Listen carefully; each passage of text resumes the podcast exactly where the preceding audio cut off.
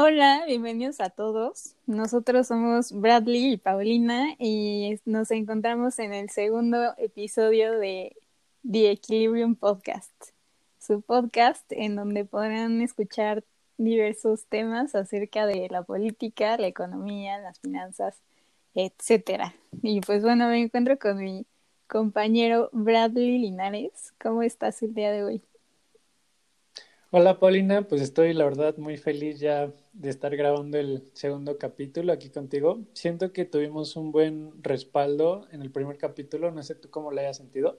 O sea, siento que estuvo bien para haber sido nuestro primer capítulo. Claro, hay muchas cosas que mejorar y pues para eso estamos aquí haciendo el segundo, ¿no? Sí, justo. Este, hay que seguir con este proyecto que me parece muy interesante y pues sí, como dijiste, nuestro primer capítulo tuvo muy buenas reseñas, entonces como que ese es un incentivo pues a, seguirlo. A seguir. Para los que nos están viendo en YouTube, quizás se pregunten por qué ya no estamos eh, saliendo nosotros así frente a una cámara. La razón es que, como ya dijimos, el capítulo pasado fue nuestro primer capítulo y no sabíamos lo pesado que era la tarea de la edición. Ahí estuvimos varias horas editándolo. Y pues como ya habíamos mencionado, somos un par de estudiantes, apenas va iniciando el semestre, entonces sí nos pudimos dar el lujo de editar todo el video y literal pasarnos todo el día arreglándolo. Sin embargo, ya cuando avancen las clases, ya vamos a tener exámenes u otras tareas que no nos van a dejar eh, eh, darle tanto tiempo a la edición. Así que también por esa razón decidimos que solo sea en formato de audio, para que no nos extrañen tanto. Así es, pero de todos modos podrán encontrar contenido en nuestras redes sociales, principalmente en Instagram, que si no nos siguen es arroba The Equilibrium Podcast y bueno, el, el, en el capítulo de hoy vamos a hablar acerca del coronavirus y el impacto que ha tenido no solo en México, sino también en todo el mundo, eh, a través de, de la política, de las finanzas y evidentemente de la salud pública. Como todos ya sabemos, nos encontramos en una pandemia sin precedentes en la historia mundial que desafortunadamente nos ha llevado a estar en confinamiento, al menos en México, ya más de cuatro meses. Y cinco ya, ¿no? Cinco ya, ah, cinco. Creo que sí, cinco.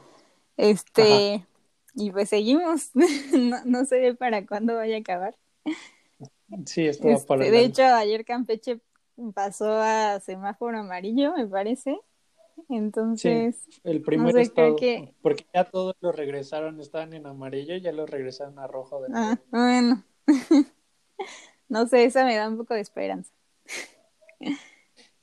Pero bueno, ya entrando en tema, eh, el coronavirus en sí ya existía porque los coronavirus son una familia de virus que causan enfermedades respiratorias que van desde el resfriado común hasta pues enfermedades más graves, ¿no? Y circulan entre humanos y animales.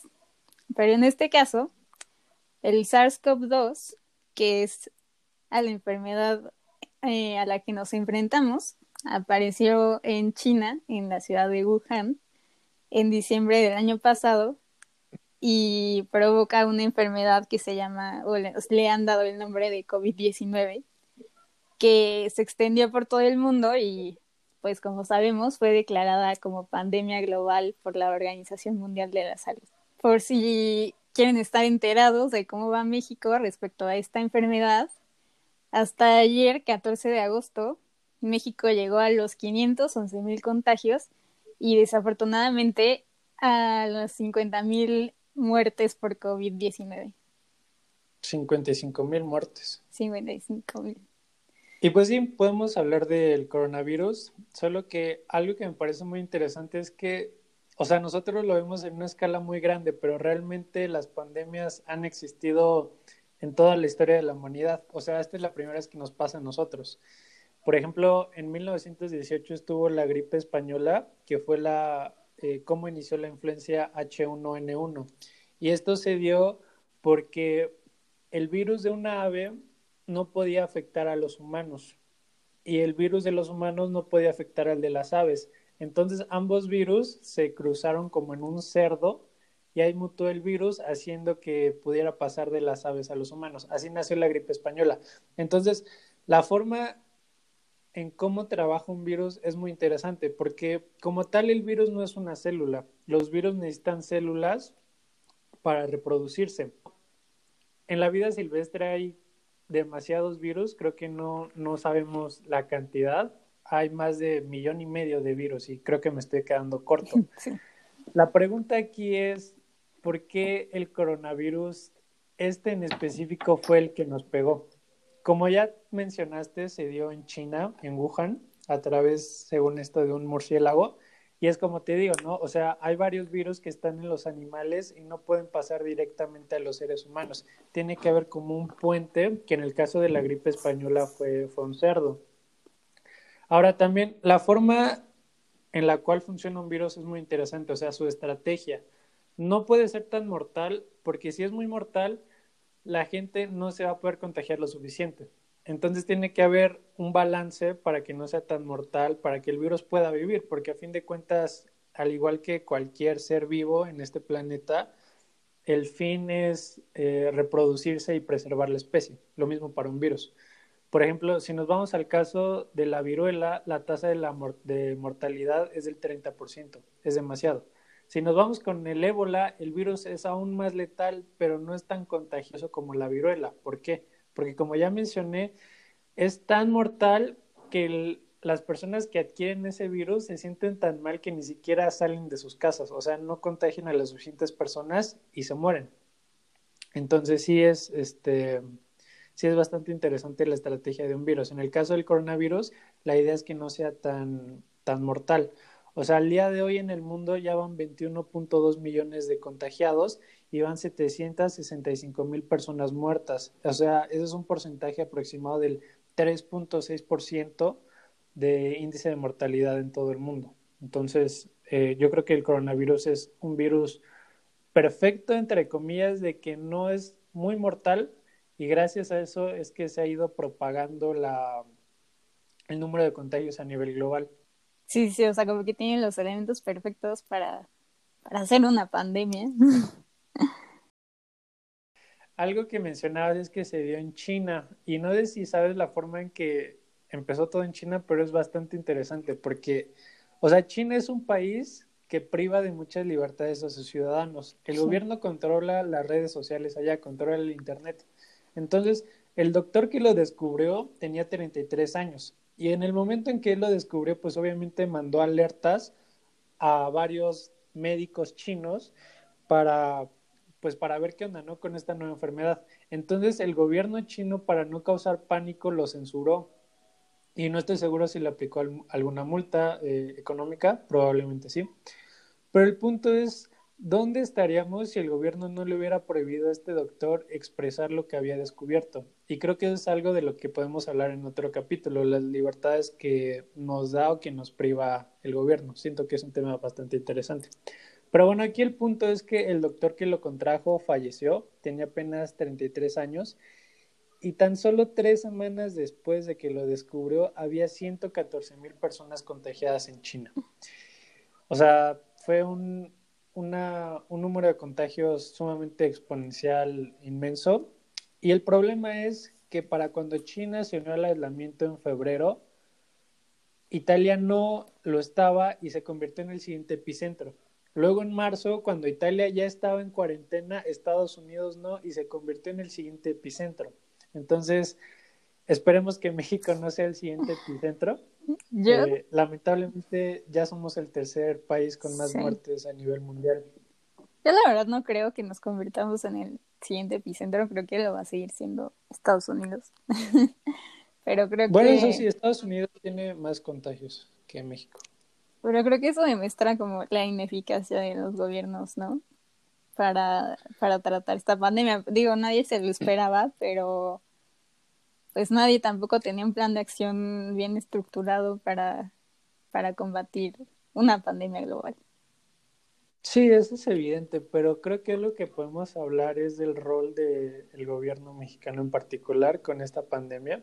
¿Tú cómo crees que ha sido, si eficiente o ineficiente? Pues no sé, o sea, creo que ahí hay diversos puntos de vista, sobre todo en redes sociales, ¿no? De que luego se hace trending topic, este, de que despidan a Gatel y no sé qué. Sí, a mí no me parece, o sea, creo que López Gatel ha formado parte de, un, de una buena estrategia de comunicación. Claro. Eh, porque, bueno, al menos yo no había visto que en gobiernos anteriores, por ejemplo, en la influenza H1N1, este, que se diera tanta apertura al público, ¿no? O sea, que, se hicieran conferencias diarias para informar a la población acerca de lo que estaba pasando. Creo que esa es una buena eh, herramienta, para, para transparentar la información. Eh, pero sí creo que el gobierno no, o sea, evidentemente no estaba preparado para una, para una pandemia de este tamaño, ¿no? Y mucho menos un gobierno que no había tenido experiencia, experiencia en el Ejecutivo antes.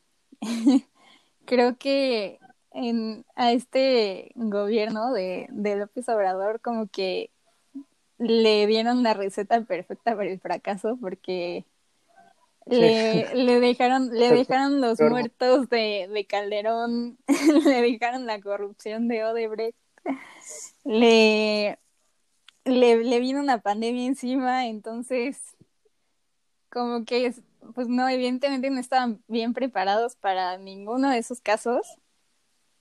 Y creo que sí, sí hay aspectos que, en los que se pudieran haber mejorado eh, con respecto al tema de salud pública, pero también creo que el gobierno actuó de la manera más eficiente con los recursos que tenía.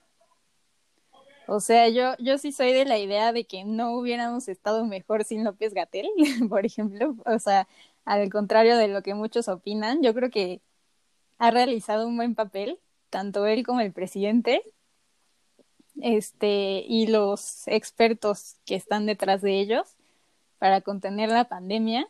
Y más bien, si nos encontramos ahora en, en el estado en el que estamos, creo que no es debido a las autoridades, sino muchas veces a la, pues, a la población. Ajá, la, no quiero decir ignorancia, pero, pues sí, al mal manejo de la epidemia, este, pero por parte de la población, ¿no? O sea, porque cambiamos de semáforo y, y ya todos se van a las plazas o a los restaurantes, etcétera, ¿no? Entonces, no sé, para mí, este, mientras estemos en una pandemia, sea en el estado que, que esté, sea en el semáforo que esté, pues debemos quedarnos en casa si, si así nos lo permite nuestro estado socioeconómico, porque pues claro, no hay que invisibilizar a aquellos trabajadores que tienen que salir porque se tienen que ganar la vida, ¿no? Entonces, sea, creo que si está en nuestras posibilidades quedarnos en casa, hay que quedarnos en casa, como dice Gatel, todos los días. Este, pero pues sí, o sea, para mí el gobierno ha jugado no el mejor papel, pero sí uno bueno, considerando las limitaciones que tiene. Y aparte, o sea, he visto algunos comentarios que dicen que Gatel ha sido ineficiente porque no dio las medidas adecuadas en el momento oportuno y no creo estar más, eh, más en desacuerdo, porque o sea, o sea, México fue de los primeros países en, en que entramos en cuarentena, corrígeme si estoy equivocado, pero o sea, a mediados de marzo ya todos nos fuimos. Me acuerdo que en nuestra escuela en el ITAM, a inicios de marzo había personal de salud en las entradas con este, que te checaban la temperatura y te ponían gel antibacterial. Chance, o sea, no es, no es lo mejor, ¿no? Pero es algo. Y a mediados de marzo dijeron, ¿saben qué? Todos de sus casas, ya no regresamos y ahí fue cuando se paró todo. O sea, México se paró y se fue a cuarentena a inicios de marzo cuando apenas habían como dos contagios aquí en México. Claro, o sea, si pudieron haber hecho mil cosas desde, desde febrero, si, si me dices, si nos vamos al extremo, pudieron haber cerrado todos los aeropuertos, todos los puertos comerciales, las fronteras en su totalidad, pero pues es, era muy difícil, ¿no? O sea, como tú dices, creo que el gobierno hizo un papel eficiente con lo que tenía en el momento, pues sí, con los recursos que tenía y con la información que poseía. Y yo sí creo que López Gatel ha hecho un buen trabajo, porque él desde un inicio, o sea, creo que a, a todos ya se nos quedó grabado su quédate en casa, quédate en casa, quédate en casa y no salgas. Entonces, sí estoy muy en desacuerdo cuando dicen que López Gatel ha hecho un trabajo ineficiente. Ahora, algo que sí podemos cuestionar es la forma en que el gobierno económicamente ha intentado combatir a la pandemia. O sea, he visto una gráfica comparativa donde dice el porcentaje del PIB como apoyos, como programas sociales en apoyo a la gente por la pandemia que los que distintos países han destinado. Es decir, Alemania, que era el más alto, ha destinado aproximadamente el, no recuerdo ahorita la cifra exacta, pero era entre el 35 y el 40% de su PIB en programas sociales para apoyar a la población. Y así varios, ¿no? O sea, Alemania era el más alto y México era el más bajo. México solo le ha destinado el 0.4% del PIB como apoyos a, sí, como apoyos sociales hacia la población. Llámese eh, seguros de desempleo, seguro social, apoyo para las empresas, que eso es muy importante. Estamos hablando de que todo lo que sostiene este país son las pymes, las pequeñas y medianas empresas. Las pymes equivalen al 99% de todas las empresas. O sea, en este país solo el 1% son corporaciones gigantescas, ¿no? Como Bimbo. El 99% son pymes. Entonces siento que sí, eso sí le podemos criticar a López Obrador, eh, su, su casi nulo, se puede decir así, apoyo que le ha brindado a las empresas. No sé qué opines en esto, pero pues antes de preguntar, algo que sí quiero aclarar es que López Obrador se ha justificado con esto porque él no quiere emitir deuda. O sea, él en varias ocasiones ha dicho, esta pandemia la quiero resolver con lo que tenemos, no quiero pedir prestado porque eso genera deuda. O sea, él no quiere aumentar la deuda que tiene México, eh, llámese a distintas instituciones eh, globales. Entonces no sé qué opines sobre eso. Yo sí soy de la idea de que debimos de habernos endeudado para enfrentar esta crisis. Sí. o sea. Sí, definitivamente sí. Creo que poner a la, la austeridad republicana, como le dice él, este, en tiempos de COVID fue un error, definitivamente. Porque ha recortado el presupuesto no solo a instituciones de la educación, sino también de la misma salud, o sea, del mismo rubro de salud. Entonces, Sí, eso es muy importante. O sea, creo que eso sí es muy criticable y creo que también, pues como dices, hicieron falta diversos programas para, para, digamos que sirven como de colchón para el gran desempleo que se va a venir después de, de que termine la pandemia, ¿no? Entonces, y que, ya, está. Digo, o sea, tú tienes las cifras mejor que yo acerca de, del desempleo, pero... el, el mercado laboral. Pero pues sí, creo que, creo que más adelante sí se van a necesitar programas que apoyen a la población en ese aspecto porque eh, la tasa de desempleo va a aumentar exponencialmente. Pero bueno, podemos hablar, antes de meternos ese tema, con la comparación sobre qué tan mortal es el virus en el mundo y aquí en México, porque como ya mencioné hace unos minutos, o sea, la tasa de mortalidad a nivel mundial es del 3.6%.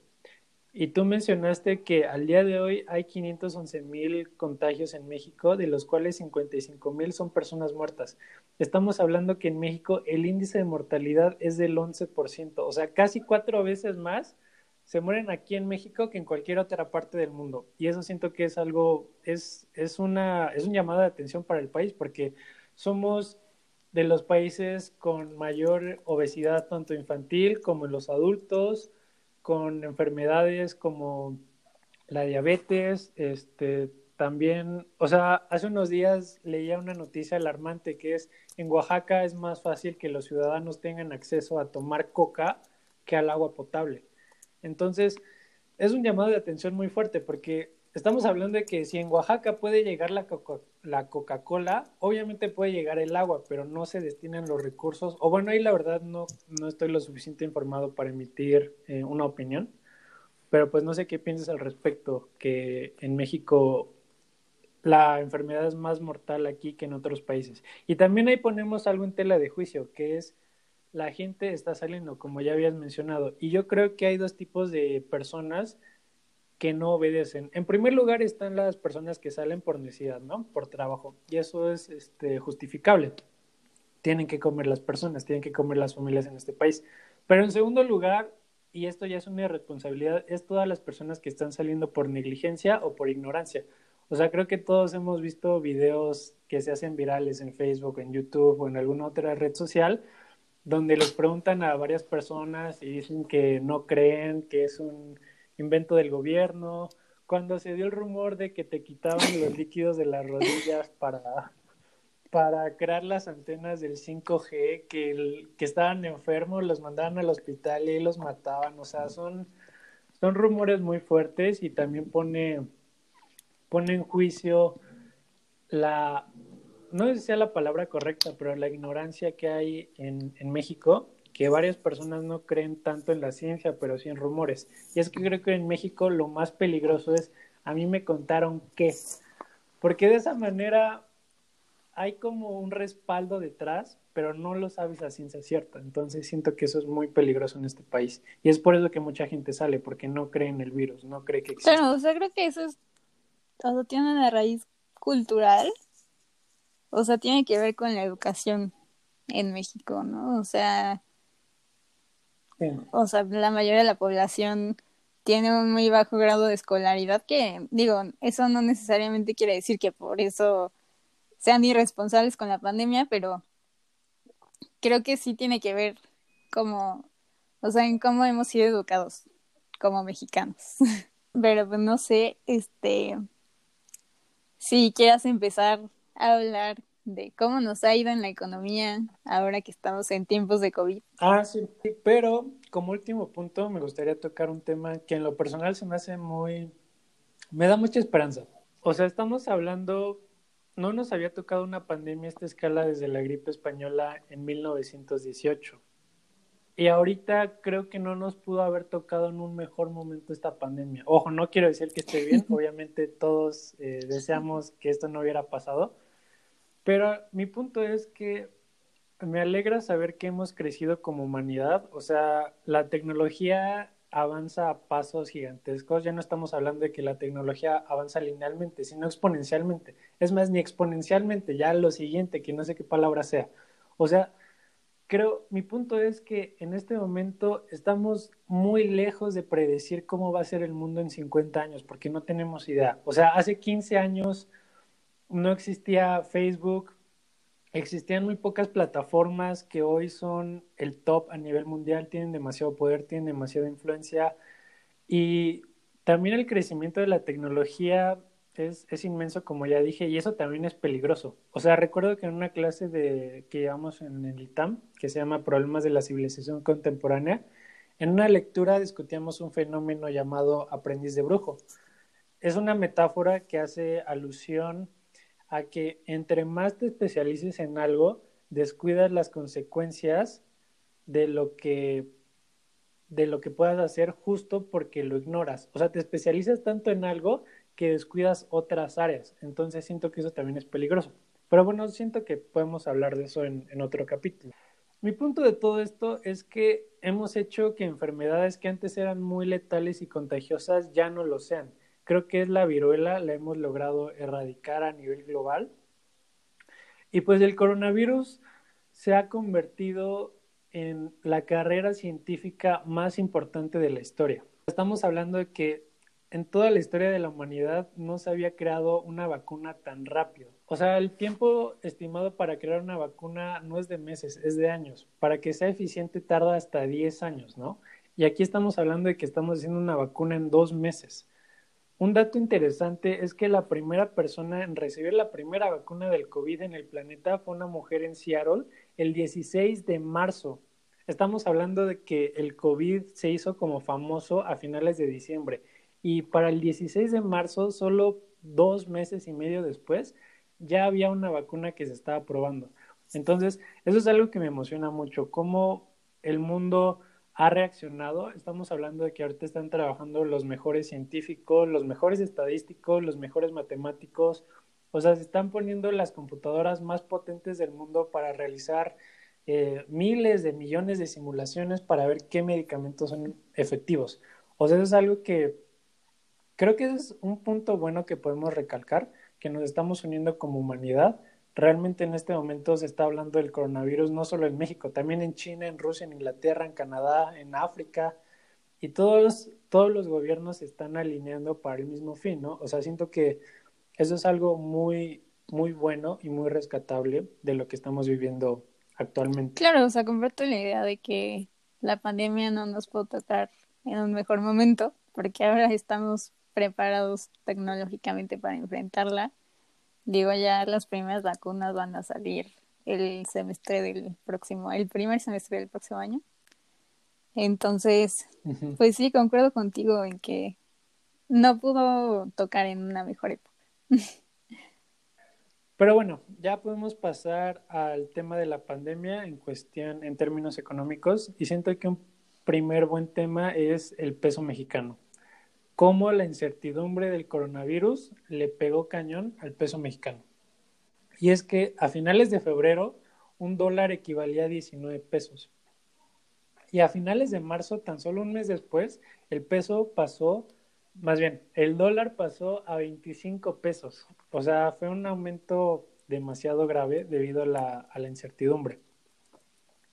Y es que, obviamente, el Banco de México tuvo que actuar. Aquí voy a hacer un paréntesis para explicar un poco eso.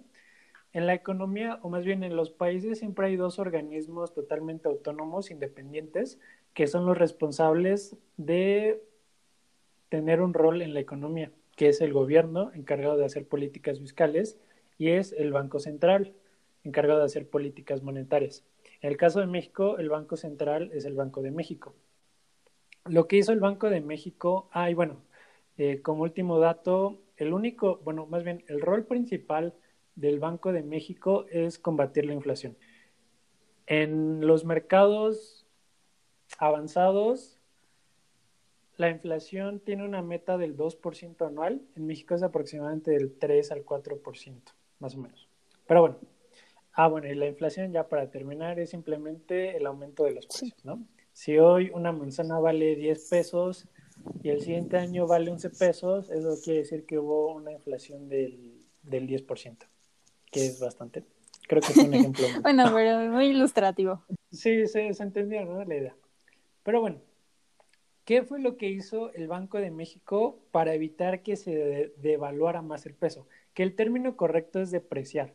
El término de devaluar es cuando hay un tipo de cambio fijo y el de depreciar es cuando hay un tipo de cambio eh, variable, si no mal recuerdo. Variable. Pero bueno, ese, es otro tema. El punto es que lo que hizo el Banco de México para evitar que se depreciara más el peso fue una inyección de 4 mil millones de dólares a los mercados cambiarios. ¿Y esto con qué fin? Antes que nada quiero decir que en teoría todo se regula por oferta y demanda. Si tienes un cierto número de productores de zapatos y quitas un 50%, la oferta va a disminuir, por lo tanto los precios van a aumentar. Es simplemente eh, lógica, ¿no? Si, si le sacas menos cosas a la economía, pues vale más. Por eso el oro vale tanto, porque no hay, literalmente no hay tanto en el mundo. Eso hace que su valor sea alto. Pero bueno, la idea de inyectar miles de millones de dólares a la economía es justo sacar de circulación pesos. Lo que hizo el Banco de México fue ofrecer bonos. Los bonos son unos papelitos que te dicen, el día de hoy me das tanto dinero y en un año te voy a dar este, un porcentaje de ganancia. Es decir, si la tasa de interés está en el 5% y un bono cuesta 100 pesos, funciona más o menos así. El día de hoy te compro un bono tú me das un papelito, sacas dinero de la, de la economía, que en este caso son 100 pesos, y en un año yo te entrego el papelito y tú me entregas 105 pesos, es decir, 100 pesos más 5 pesos de interés. Entonces, la idea de inyectar miles de millones de dólares es justo entregarle a la gente papelitos para que saque pesos de la economía. Al sacarlos, la, al sacar los pesos de la economía, la idea era que su valor aumentara, es decir, que no se depreciara tanto. Y en segundo lugar, lo que hizo el Banco de México fue disminuir la tasa de interés de referencia. Ahora, ¿cómo funciona esto? La tasa de interés se puede definir como el costo de oportunidad, pero eso es muy técnico. Así que quédense con la idea de los bonos, ¿no? Es un papelito, bueno, no, más bien la idea de la tasa de interés. Tú me das un papelito que dice que en un año me vas a entregar el 5% de lo que yo te estoy dando. Esa es una tasa de interés. Entonces, si tú bajas la tasa de interés, estás haciendo que la gente tenga créditos, tenga préstamos más baratos. Si tú vas a un banco y quieres un préstamo de 100 mil pesos y te dicen la tasa de interés está, es del 10%, significa que en un año tú le vas a pagar al banco los 100 mil pesos más el 10%, que son 10 mil pesos de interés. Eso significa que es muy costoso si lo queremos ver de esa forma. Al bajar la tasa de interés del 10% al 9% o al 8%, eso significa que vas a lograr tener préstamos más baratos, no vas a pagar tanto en interés. Entonces, la idea de que el Banco Central haya bajado la tasa de interés es justo para que las empresas puedan acceder a préstamos más baratos y de esta forma que se incentive la economía. Estas fueron las medidas que hizo el Banco Central eh, a mediados de marzo. Fue la inyección de 4 mil millones de dólares en bonos para sacar pesos de la economía y que no se depreciara tanto y la disminución de la tasa de interés para incentivar la economía.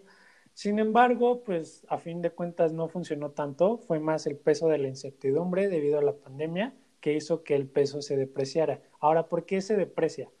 Pues me voy a dar un ejemplo de los mercados de valores. Muchas veces las acciones cambian su precio no por la realidad, sino por la incertidumbre, por las ideas.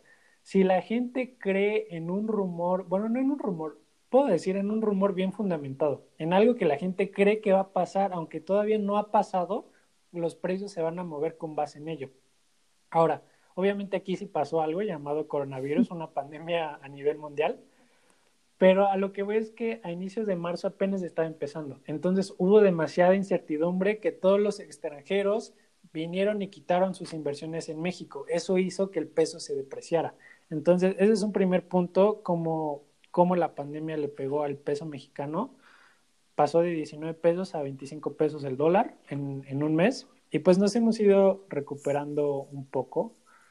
Creo que el dólar ahorita está como en 22 pesos, más o menos. Sí, en 22 pesos. Y bueno, no sé, nos haya adentrándonos en el tema del mercado laboral, nos espera un, una tasa de desempleo mucho más alta de la que tenemos en este momento lo cual pues supondrá grandes retos para el, gobierno actual, no solo para el nacional, sino también para los de las diversas naciones existentes, ¿no? Porque digo, es va a ser un problema global, no solo de México. Y hablando de México, aproximadamente de marzo a junio se han perdido 1.1 millones de empleos formales. Es aproximadamente una reducción del 5.4% de los empleos registrados en el IMSS. Ahora, respecto a la tasa de desempleo, de mayo del 2019 la tasa de desempleo era del 3.5% y en mayo del 2020 pasó al 4.2%. No es tanto en términos porcentuales, pero sí lo es en términos numéricos. Estamos hablando de 1.1 millones de empleos. O sea, 1.1 millón de familias en México ya se quedaron sin un, sin un ingreso fijo debido a, a esta pandemia. Y es que eso también tiene que ver con la baja producción en varios sectores de la y economía. Y el bajo consumo también, ¿no? y también del consumo, exacto, porque gracias al coronavirus, pues todas las economías a nivel global se empezaron a cerrar. Los puertos, los aeropuertos, las exportaciones, las importaciones, todo cayó. Y no solo exteriormente, sino también interiormente. El consumo ha disminuido, no solo, de, no solo del lado de la demanda, sino también, sino también de la oferta. O sea, han cerrado restaurantes, han cerrado cines, han cerrado demasiados establecimientos por disposición legal. Eso de parte de la oferta. Ahora, del lado de la demanda, pues obviamente la gente, como hay tanta incertidumbre por el desempleo y por la caída de la producción, la gente no está gastando tanto dinero. Y al no haber gasto en una economía, pues simplemente se para. Si no hay gasto, no hay, no hay flujo de dinero. Y si no hay flujo de dinero, pues no, no se mueve nada en la economía.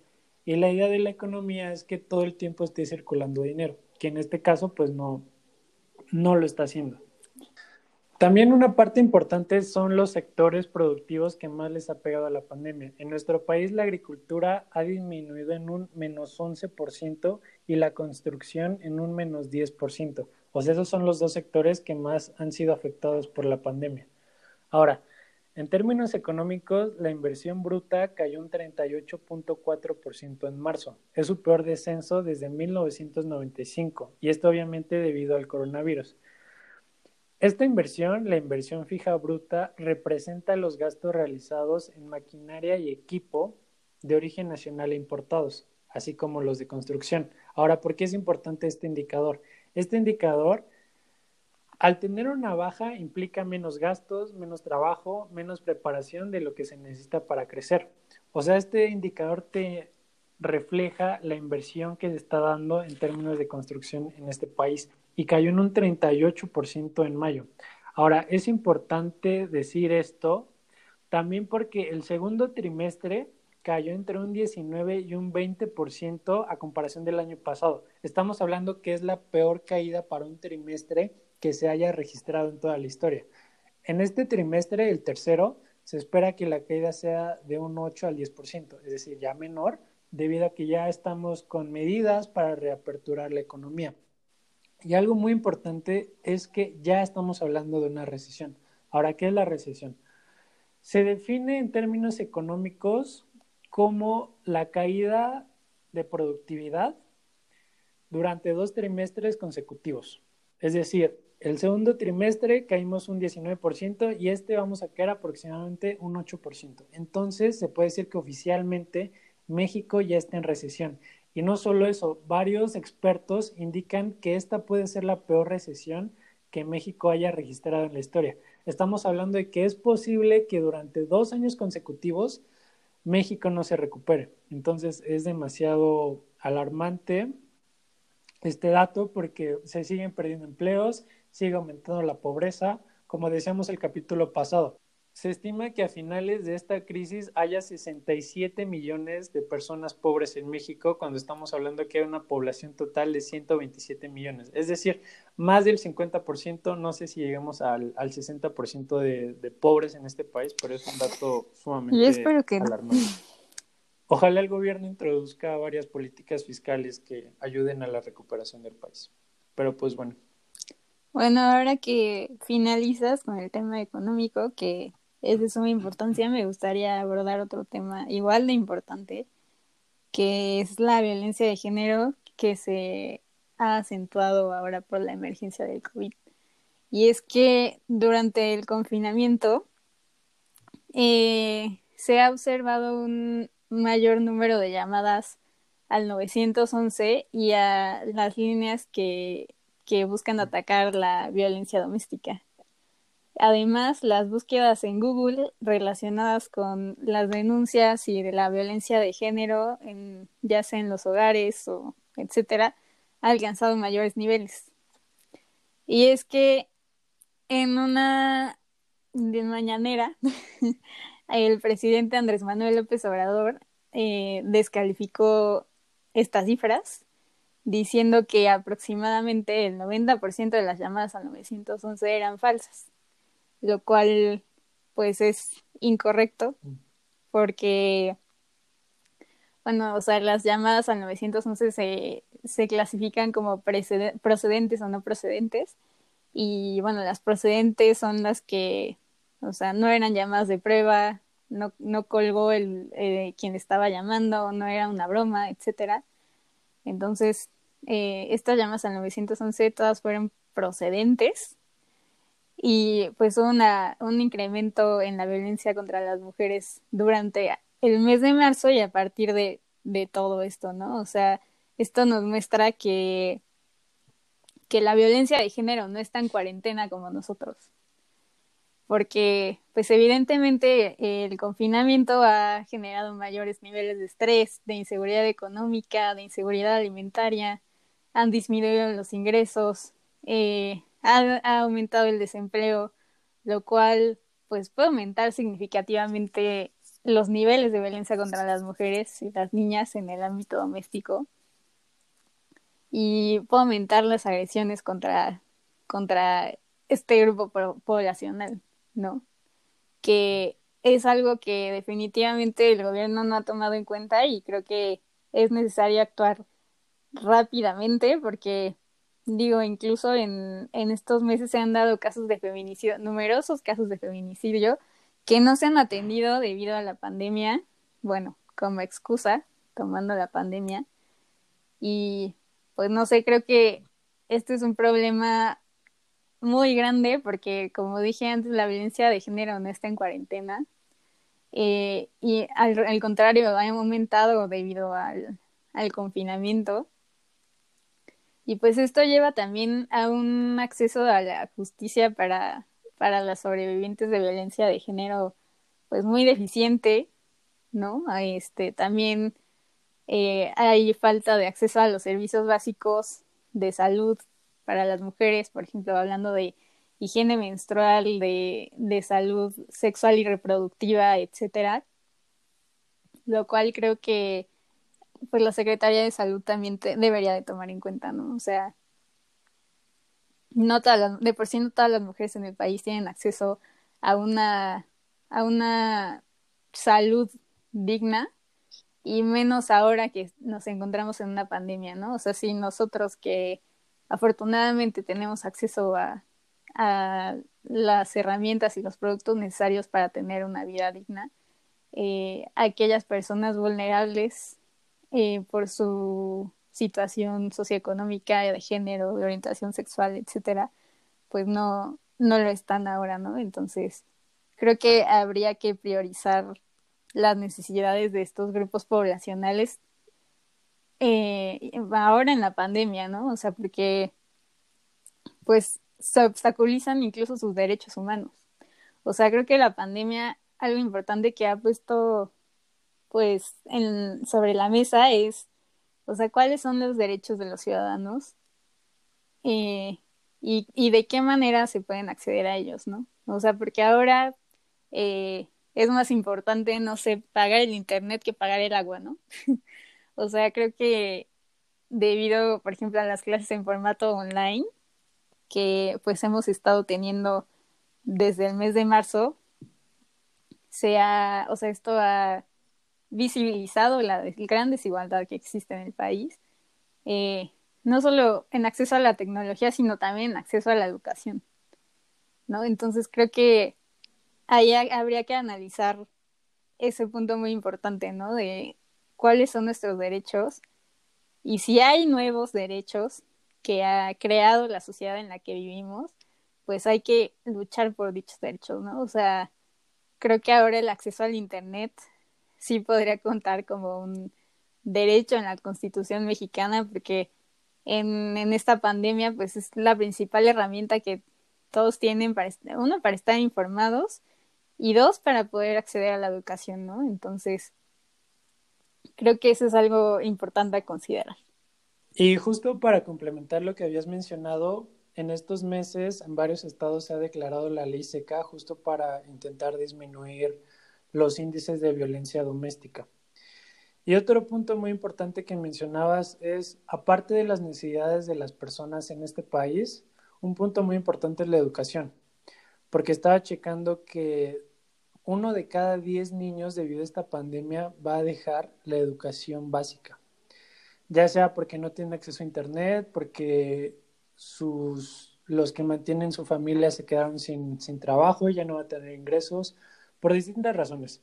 Entonces, sí, como habías dicho, esta cuarentena pone en tela de juicio cuáles deberían ser los derechos en los que se tiene que poner mayor énfasis. Es decir, que tienen que ser bien cubiertos por el gobierno para, pues para que la sociedad pueda seguir funcionando, ¿no? O sea, obviamente es un paso muy difícil. La vida nos dio un giro de 180 grados de la noche a la mañana. En un día ya habían clases en línea y pues es, es evidente que gran parte de México no cuenta con los recursos necesarios para adaptarse a la pandemia.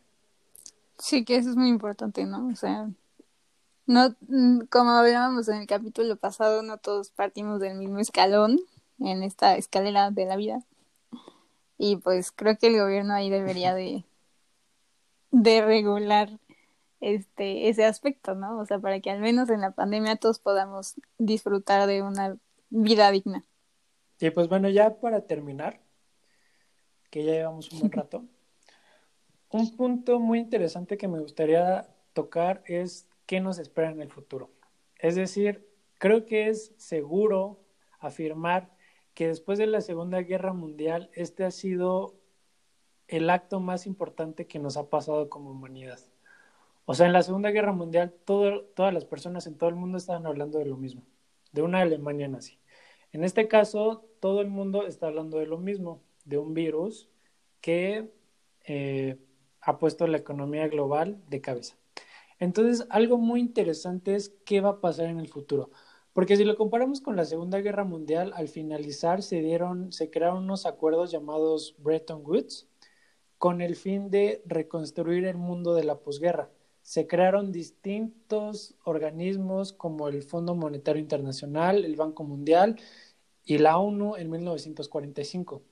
Mi punto es que después de la Segunda Guerra Mundial, toda la forma en la que el mundo se organizaba cambió completamente. Entonces, algo bien interesante es cómo el mundo se va a volver a organizar al finalizar esta pandemia.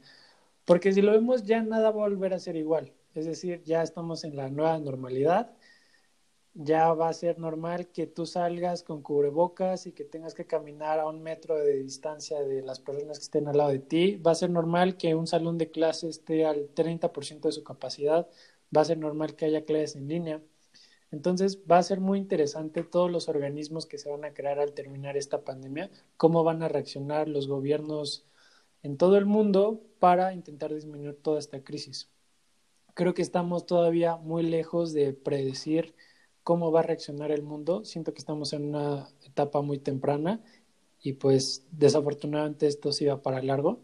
O sea, la vacuna va a llegar a inicios del siguiente año, eso es evidente pero todo va a cambiar, o más bien ya ha cambiado, ya, ya las clases son en línea, ya no son presenciales y un montón de cosas. Justo creo que tendríamos que pensar pues en una nueva realidad, ¿no? Digo, ya nada va a ser como antes, eh, como han dicho diversas instituciones de salud, eh, vamos a tener que vivir con el SARS-CoV-2 y pues nada, ¿no? O sea, no, no, no se trata de regresar a lo que era antes, sino poder construir una sociedad más igualitaria, con mayores oportunidades para la población, digo, aprovechando la pandemia, creo que sería bueno pensar en la reestructuración y en la planificación de, de muchos gobiernos que, que ahora, a diferencia del pasado, eh, buscan la, la asistencia pública, ¿no?